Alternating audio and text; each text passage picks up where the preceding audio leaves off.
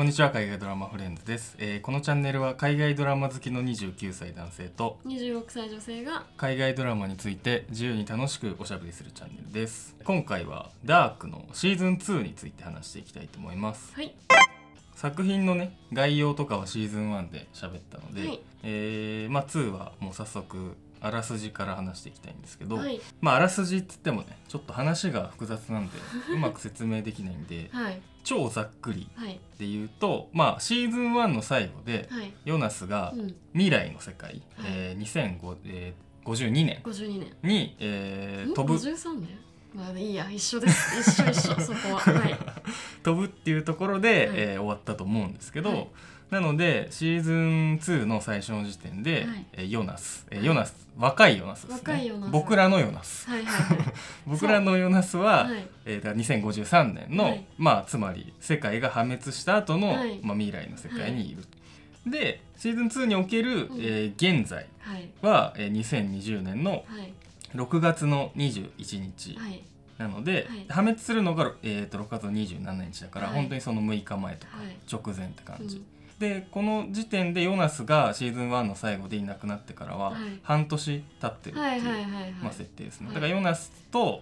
えーまあ、ミッケルとかもそうだし、えーエリックとか、はい。えーウルリヒもそうか。そうですね。とあとあのあのおじいちゃん。チックタック言ってるおじいちゃん。ヘヘルゲもいなくなってると、はいはい。だからその5人がはい。行方不明になってるぞみたいな状態、はい。新聞とか出てたりはい。っていう世界はいですと。で基本的なストーリーとしてはでその6月27日に、はい。まあ、原発うん。が原因となって、はい。まあ、世界はい。が、まあ、破滅をしてしまうというのを、はい。過去に戻って、はい。その時間軸をはい。いじってその破滅を起こらなうんうんくうん。しようとこう、はい。みんなで頑張るストーリーはっていうことでい。いっすよね。いいと思います。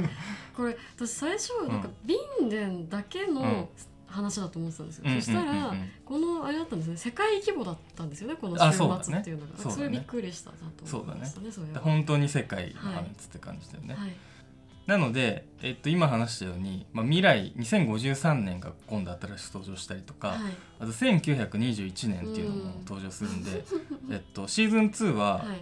えっと、合計で5つはい。の時間軸が登場するとはい。い。うことですよね。はい1は3つだったけど、うん。だ20 1921年1954年、1987年1000 2020年、はい。2053年。でこれ1年ずつ進んでるのははい。現在が2020年になったからってこといいのことですね。2019年だったけどはい。2020になった、そうそういうことです。そういうことです。っていうことで多分いいんだと思います。うん、っていうまあそんな感じかな。じゃあ,、まあ早速見た感想を話していきますか。はい僕は、はい。その今あらすじ簡単に説明したんですけど、はい。だシーズン1よりははい。見やすくなったなと思ですねって、うんっていうのはやっぱりシーズン1ってマジで何してんのかもよく分かんなかったじゃん。うんうん。なんか誰かがはい。いなくなって、はい。お父さん自殺して でどうしようどうしようみたいな感じではいはいはい。なんか謎のことが起きてみたいな、はい。本当なんかそういうのをはい。もうずーっと意味わかんないことをはい。ぼんやり見てた印象だったんですけどシーズン2は、まあ、さっき言ったように、はい。その世界の破滅をうん。過去とか未来とか移動してはい。防ごうっていはいはいうはい。のが一個軸ではい。ある。そうあるっていうのがなんかよく分かったんであとまあプラス登場人物のはい。関係とか、うん。まあ、名前と顔とかうんうんうん。がまあ多少一致するよ多少。ねはいはいはい。なったんでなんとなく話の方向性も見えてきたし、はい。っていうのでまあ1よりは全然見やすかったかなっていうのがまずありますと。はいでさらになんかすごい結構1地味だったじゃん。地暗く味て地味でした。それもあったんだけど、はい。2は少しこうエモーショナルなシーンとかはい展開が、まあ、増えたというか、はいはい。あったかなと思って、そこも楽しく見れた要因。ねうん。まあ、例えばシーズン2はその、まあ、未来とか過去とかに飛んじゃった、まあ、要はタイムスリップの存在を知ってる人たちが、はいタイムスリップの存在を知らない別の時間軸の人にはい。徐々にコンタクトを取り始めるじゃないですか。例えばそのシーズン1ではい。謎の旅人っていう存在だったそのはい。中年ヨはいナス。がハンナに会いに行くとかね。で中年ヨナスからすると、はい。そのハンナとお母さんとの再会は多分33年ぶりとか4とか年ぶりみたいな、多分ことだよね、はい。だから、まあ、そこもちょっとやっぱさエモいし、あとヨナスがその秘密にしたのがなんか全ての失敗だみたいなさ、うんことうん。言うじゃん、その全部打ち明けるんだはいみたい。なことを言うんだけど、はい。なんかそこもそういうそのセリフもすごいなんかねスカッとしたっていうか、だからようやくこう未来と現在がはい。つながり始めて、うんうん。でこれまで謎すぎて、うん。見てる側もすげえストレス多かったんだけどそのはい。でだしげでだけどその現在の時間軸、まあ、はい。俺らと同じ立場の人たちもやっとタイムマシーンの存在を知り始めたから、ね。そうそれによってちょっとね見やすくなったかなっていう気ほぼがするし。全員タイムマシーンと出会いますよねね。キャラクターが。はいはいそう。あとねそのハンナが、はい。その中年ヨナスがはい。はい再会しに来た時に、はい。あの割とスッとヨナスのは話を信じるのがはい。なんかねストレスなくていいなと思って。あなんかさよくさ本当のこと言ってんのにはいはい。全然信じてもらえないみたいなモヤモヤはい。が、モヤモヤによってこうストーリーを展開させていくタイプのさ、はい。ものもある。例えばさ、透明人間とか。ああそうですね。透明人間はそそううですね。みたいなね。例えばはい。最近見たからうん。今思い出してきたはいはいはい。みたいな、でも俺あれああいう展開が結構俺ストレスになっちゃうタイプで。す。いやもうそこはさそこまでさ状況証拠あんだからさ さすがに信じるだろみたいなのをよく思ってイラッとすることがなんか多い気がするんだけど。あのハンナに対してヨナスが1986年に一回飛んだ時にはい。ハンナに会うんだよね実は。ね。会っててでヨナスが黄色いレインコート着てて、でハンナになんか雨だから乗ってくみたいなこと言われて、はいまあ、乗らないんだけど、はい。みたいなやり取りがあったんだけど、はい。そのエピソードをヨナスが言ったら、はい。ハンナもそれを覚えてて、うん。ああのねみたいな感じにまあな,、ったりとかっていうのを信じすぐ信じるから、はい。うん、あのよかった。確かに。だってカタリーナは全然信じてくれませんでしたもんね。一方ああああそうだね。その一方で。カタリーナはなんか多分そういう説得力に足る証拠が多分その時点でまはだなんかなかったのかな、はい。でもまあ結局ね少し後に信じるけど、はい。そう。でそのなんだ？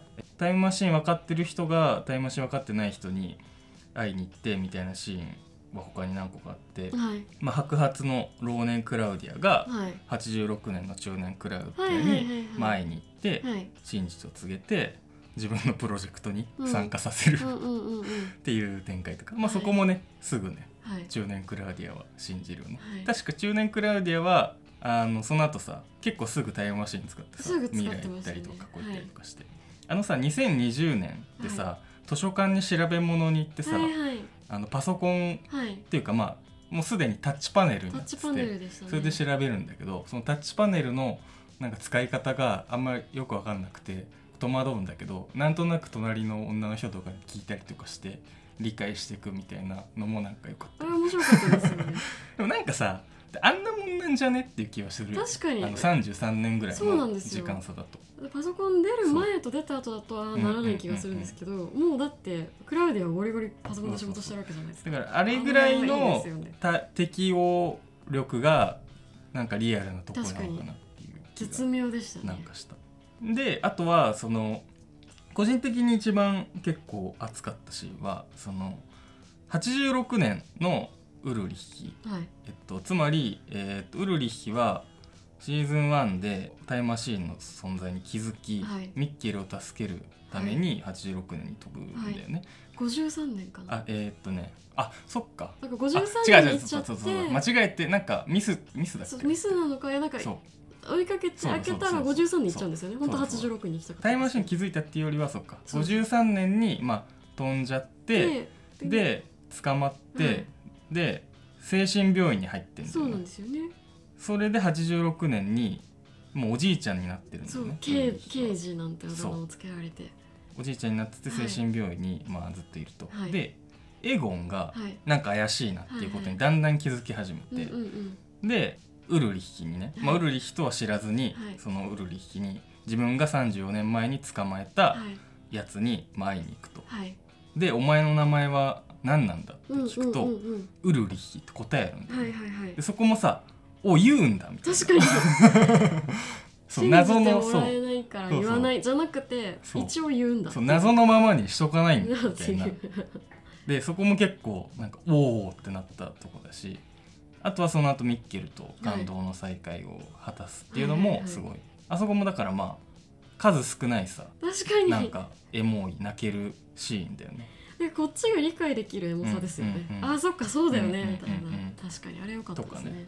あのウルリヒ周りのところはいろいろ俺は見てておってなんか確かに。テンション上がったところでしたね。なんか私もシーズン2は結構いろいろつながってきたというか、やっとなんか理解できるようになってきてなんかその辺も楽しくうんうん見れて、うん。でもなんかずーっと全部抽象的なんですよね、うんだからうん。うん話とか登場人物が複雑だし、うん。さらにそのループとか、うん。なんかその異世界とか真実とか、なんか知ってる側の人たちが言うことが全部抽象的すぎて、うんうん。それがもうなんか複雑さに加えてもう頭の中ハテナマークって感じで。だからそのタイムマシンとかのその未来側とかうん。全部知ってる側が知らない側にコンタクトし始めるじゃないですか、2って。うんでもなんか全部言わ言い説明しきらないというか、うん。うん。なんかこう質問に全然答えないでこうなんかちょっと悲しい顔で見つめるみたいな なんかそういうくだり何回もあったしなんかその辺がそうだね。そうなんか話が複雑だから気になんないんですよ。なんかうん。分かんないことが当たり前の状態になってるからそういう答えない状態に対してはあんまりストレス感じなかったんですけどよく考えたらここでもっと説明してくれたら もうちょっと進んだとかもうちょっと分かったんじゃないって思うこと多々だったんですけど、まあ、だからヨナスはあの秘密にしたことが間違いだったとか言ってたのかしらとかうん。思ったんですけど、とかそのやっぱそれで言っても一本の物語の筋じゃないっていうかさだからさっきのエゴンとかもさエゴンはまたはいはいはいエゴンで別の軸で動いてるとかさ、はいはいはい。あのよそから来た刑事とかがさ、はいはい。だなんかそれぞれが別の思惑で動いてるっていう部分もあるから、そうはい。やっぱ決して分かりやすく一つの道で進んでいかないからそこもねやっぱ複雑だし結局分からないよね。てかそれぞれ断片的に進むから、そうんうん。のその一人が全部把握してるって状況うんがほぼないじゃないですか、そうだね。多分あの老年クラウディア、うん。おばあちゃんクラウディアぐらいかなっていう。そうだ誰が正しいのか悪いのかとかも正直まだよく分かんない。よ全然わかんない、ね。なんかアダムが言ってることは本当なのか、なんかノアもちょっと悪いやつだし、結局なんか誰かがコントロールしてるっぽいんだけどみたいなそ,、の辺がちょっとこれは今後どう言ってもこれどうねいうオチになるんだろうみたいな、だってじゃあクラウディアがなんか正義なのかと思ったらなんかさ最終的に彼女は敵と同じになったみたいなそうそうなんかとか言われてましたし。ね白い悪魔とかそうとか言われて、でなんならだってあのミドルクラウディアは、お父さん殺しちゃうわけじゃないですか。あそうだね。だからなんかそういうの見てるとなんか何かどこの人が導くところがうん。正しいとも限らなそうみたいな、クラウディアはクラウディアでさそうレジーナを娘のレジーナを救うっていうのをはい。一個第一の目的にしてるから、はい。なんかそこも、まあ、ある種エゴっちゃエゴね。そうですよね。だから世界を救いたいっていうか、うん。なんかそのレジーナが、うん。あの癌で死んじゃわない未来うんみたいなっぽいような気がしてて、うん。なんかその辺もねもう最後どうなっちゃうんだろうってそうっすね。思いましたし私あれ。最後に別の世界線のマルタが出てくるじゃないですかシーズン2の終わりで、うん。また新しいの来ちゃったよと思って。また今度同じ顔で別の感じうん、の来ちゃったからもう私多分シーズン3カオスだろうなと思ってて。あれめっちゃワクワクすると同時にですね。ね。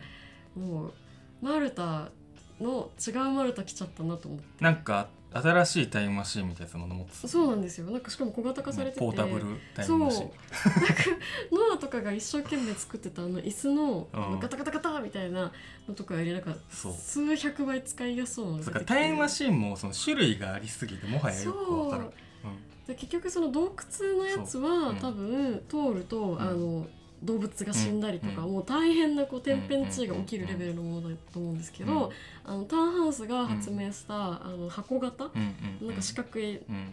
なんかスーツケースみたいに入るやつは多分そこまで大変なこと起きず、うん。なんかちょっとシュンってなるぐらいそれぞれなんかかかるエネルギーとかその被被害というかはい。が、まあ、違うっていうことなのかな。なんでしょうねきっとね。まあでもそうだあと使いやすさとかもあるかもしれない。あとなんか行ける時代をコントロールできるかどうかあそっとかそっか。なんか。33年周期でしか行けないと思ってたけど、はい。みたいなことなんだもんね多分今回は。そうですよね、なんうかその辺とかが。ん、なるほどね。なんかいろいろ分かるようになったものの、うん。圧倒的に分からない部分が多すぎて、うん。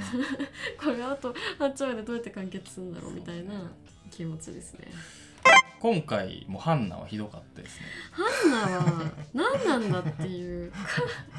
なんか目が暗いですよね。やっぱりうんまあ、なんサイコパスっていうかなんだろう、はいだからちょっと、まあ、自分でも言ってたけどさ、はい。自分しか愛せないだからちょっとそのウルリヒとかに対してもさ愛してるけどもその愛が報われないのであればそう。あのむしろ敵というか破滅させたいみたいな。結局その1952年にウルリヒをさ、はい。あの置いてってそのねそこで私はじゃあウルリヒは置いと置いてて置いてって1953年はい。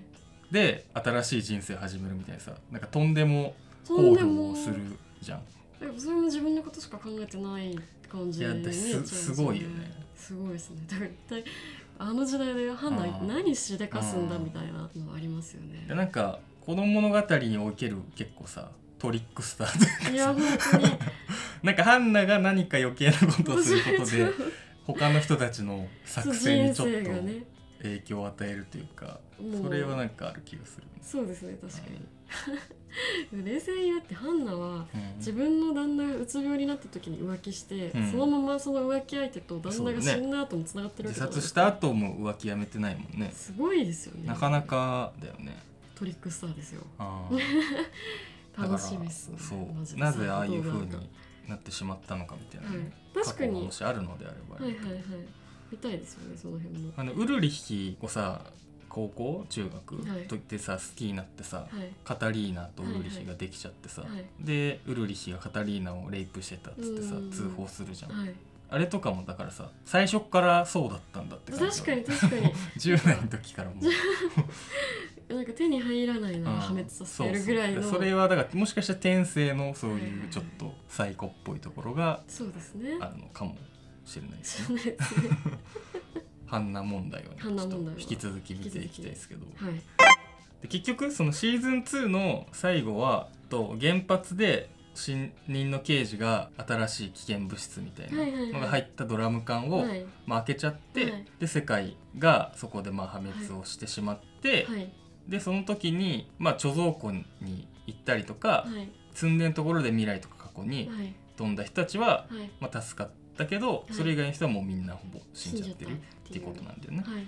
でヨナスたちは、はい。えー、と最後ヨナスたちはっていうかヨナスは最後ハンナがはい。別世界ハンナがはい。急に現れて、あ違う別別世世界マルタがは、えー、と現れて、い謎のリンゴみたでいなやつでどっかに行くんだよね。はい、シュンってなって、うん。でその後風がバーンってきて、家がなぎ倒されてみたいな、っていう。でついに結構これまで引っ張ってきたその週末はい。が起こって終わるですっていうねそうですね。ことですね。だからで結局あの一からいる登場人物ほぼみんな生き残ってるんですよね,、うんうん。ね。あの感じだと、そうだね。死んだ人もいるけど、はい、割と割と割とまあ、はい。そんなにあの眼帯してる人とかとかなんかあの刑事死人の刑事とか。その辺ぐらいですよね丁寧にやっぱあの原発のところでもシャルロッテだけはさそうちゃんと、ねちゃんと助かった。多分助かってますよね。あれ反対側の世界に行ってるから、うん。多分助かってるし、し貯蔵庫にいたメンバーもいつものメンバーだし、中年ヨナスミドルヨナスが、うん。あのそうだよね、ちゃんとあの若いニール戦、ねあのうん兄弟とか、作ってるからね、兄弟じゃないか、まあ、マグヌスとかフランチスカとか、うん、バルトシュとか全部助けてるし、あの辺のそうだねなるほどなって思いましたなんかあのパターンのカタリーナ死んじゃうのかうんってことですよねああカタリーナ時のカタリーナどこ行ってるんだえなんか地下にね洞窟の中行ってそうるんだ洞窟行ってあそうだあだからカタリーナもどっか飛んだん飛んでるんですね、きっとあ生きてるんですよ、うんああって思うとやっぱみんな生きてますね。そうだね。でハンナはだってもう53年で悠々自適に、してますからね。でペーターもそうですね。うん。ああよくできてますね。そうね。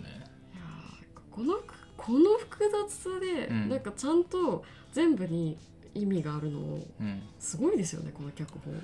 そうだね。見事ですよ。まあでも正直その脚本はすごいんだろうけど、はい。その真の凄さには多分たどり着いてないよね。多なぜ分なら理解して理ない解してないから。なんか分かってないこといっぱいあるけど、うん。何が分かってないか分かってないですもん、多分そうそういうこと。複雑すぎる複雑すぎて。うん。まあでもまあね楽しくは見れたというか、ね。そうで、すね。普通に面白かったんで、はい。シーズン3も見ていきたいですね、はい。ちゃんと見ようと思います。っていう感じで。はい、はい、ありがとうございました。ありがとうございました